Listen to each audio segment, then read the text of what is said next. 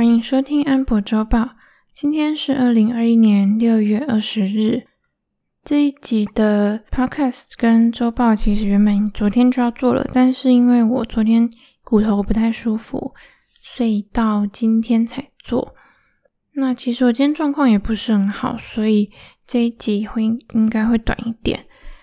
还请大家多多包涵。那么上一周的指数走势跟上上周差不多，就是又回到纳斯达克表现最好的时候。那道琼呢，则是跌幅都是比别人大。那上一周我们其实也有看到，除了油价还在高档以外呢，其他原物料几乎都呈现下跌的走势。至于能源，就像我们。之前也有稍微讲过，现在是因为需求提高的关系，所以它的价格还蛮高的。至于在供给面呢，大概在中东那几个国家是还蛮有机会拉起来的，但是美国这边的石油、天然气方面，目前看起来是有困难，因为。在去年疫情爆发之后，有太多的石油公司，他们就是面临财务困难，甚至是破产。那有几间可能有透过重组啊，或者是其他一些方式，就是有复活。但是即使是这样子，他们的一些对于钻油井的投资还是非常的保守，因为首先是他们也要先顾及股东的权益嘛。那也要先确定说他们有足够的现金流，才有机会再投资到他们的资本支出那方面去。那这个就会是之后需要关注的部分。然后我们先来看 ETF 涨幅排行的部分啊，除了跟科技股有关的以外，就是像 VCLO、WCD 和 HIPR，他们其实都是。跟这阵子的科技股上涨有很大的关联。另外有三档大家比较会有注意到的呢，是跟长天期公债有关的 ETF。那他们这边长天期指的是二十五年期以上。那这些 ETF 它追踪的主要是价格，而不是殖利率。那么，他们不约而同上涨的时间点，就是在 FOMC 会议决策公布的那个时候。那这一次的会议决策呢，有三个重点：第一是基准利率跟目前的购债规模保持不变；第二个是 FOMC 会议的十八个成员，他们会以匿名的方式。在点阵图上面表达他们对于未来几年的利率的预测，所以大家看到那个图的话，它其实一个点点就是代表一个人头。在二零二一年、二零二二年呢，基本上绝大多数的点点都是落在目前的那个利率水准，但是呢，三月那一次会议的时候。大部分的点点是有在二零二四年那个地方开始有往比较高的利率分布去走，不过这一次的会议则是那个时间点从二零二四年提前到二零二三年，所以大家的感觉是呢，有比较多的成员是倾向于在二零二三年的时候就升息。那大家知道现在美元是很便宜的嘛？那升息之后呢，就有助于它转强。转强的话，也可以抑制通膨恶化。那么长天启公债呢？它其实因为时间拉得比较长嘛，所以中间这几年你不知道美国或者说整体的经济会发生什么事情，所以它的风险是比较高一点，利率也会比较高。它就是跟短天期比起来，多纳入了一些通膨啊，或者是经济情况的一些风险考量。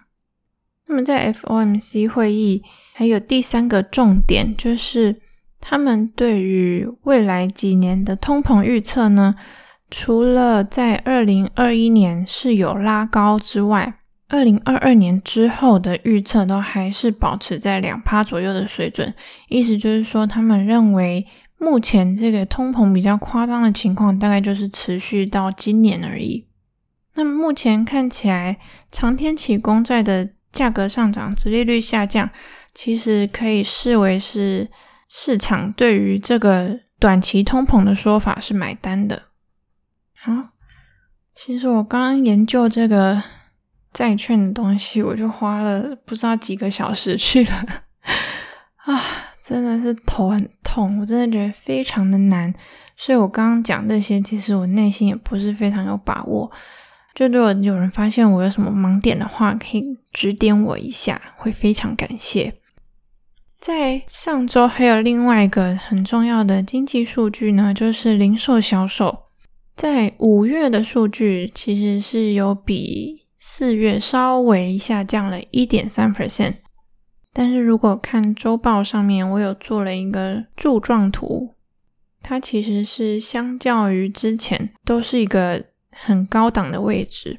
但是六月之后呢，它的年增率其实就会因为基期的关系回归到一个比较正常，能够反映真实情况的数字。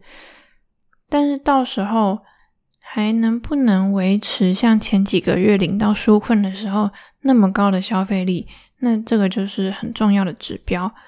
目前看起来呢。在三月领到纾困之后，我那时候有讲说，大家都把钱拿去买一些酷酷的东西嘛。那现在五月的数据看起来，这个效应稍微消退了。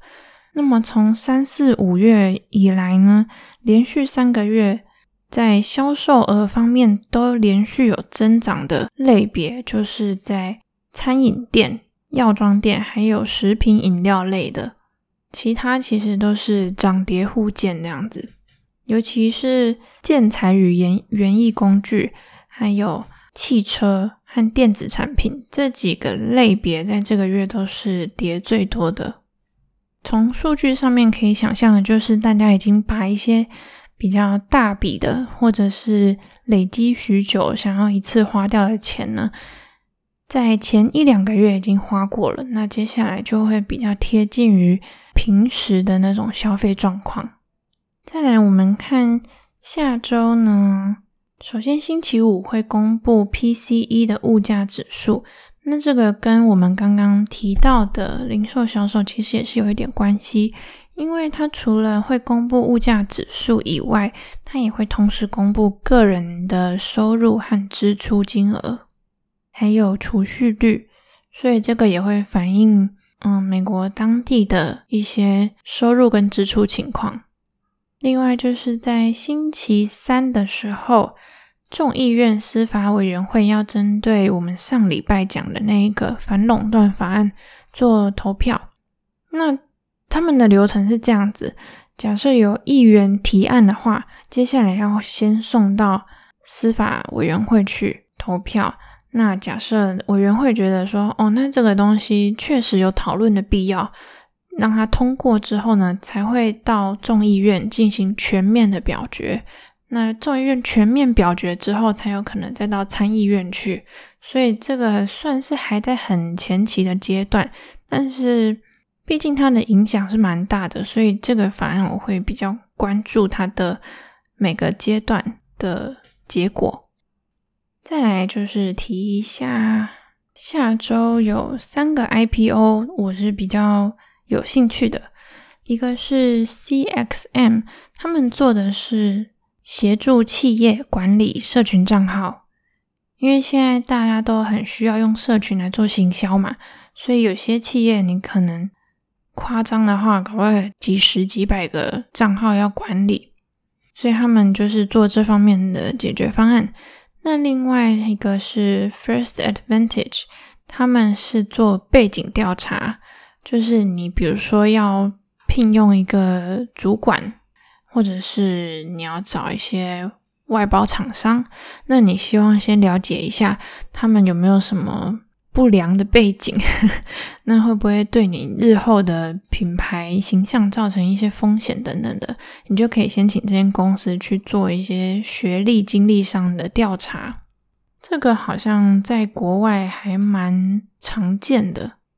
然后另外一个是星期四的 DOCS，他们是做在医护领域的一个社群平台，